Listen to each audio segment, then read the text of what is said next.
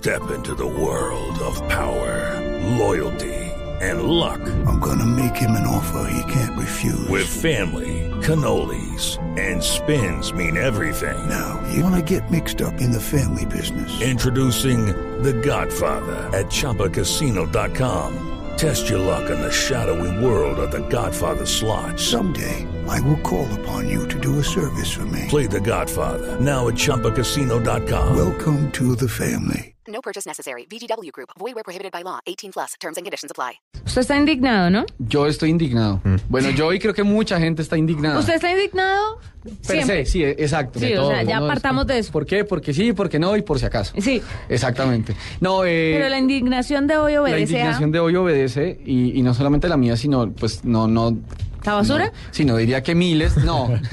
no, esto tiene que ver con la, te- con la, con la tecnología. Ah, bueno, ok. Eh, no, con los, eh, los, los cambios que Instagram está proponiendo para sus términos de servicio y sus políticas de privacidad.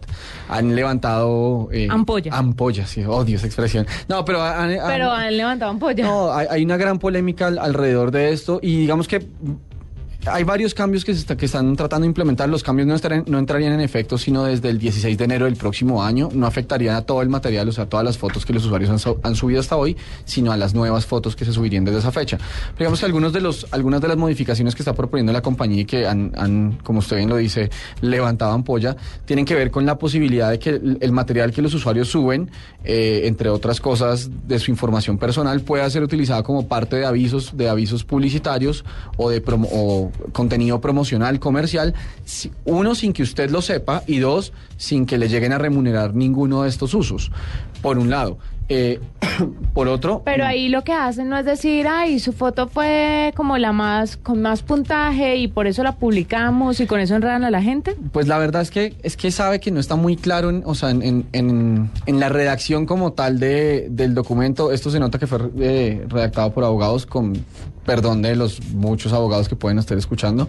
Pero mire, dice cosas como la siguiente. Dice, eh, uno de los puntos eh, polémicos dice, ¿usted está de acuerdo con que una entidad le pueda pagar a Instagram para desplegar su nombre de usuario, gustos, fotos, incluyendo los metadatos, que son como los datos técnicos de la foto, y o cualquier acción que usted realice en conexión con contenido pago o patrocinado, además de promociones, sin ninguna remuneración para usted? que a uno no le pagan Esto es ni más o menos como que, como que usted sube una foto eh, suya, eh, la- las clásicas fotos de que se tomó de sus zapatos, por ejemplo, de unos Converse, por decirlo, y de repente la marca agarra, agarra esa foto y dice, ah, esta foto me encanta, y la agarran para un aviso, le dicen en Instagram, oiga, esa foto que tomó Juanita Kremer, me gusta, usémoslas para un aviso.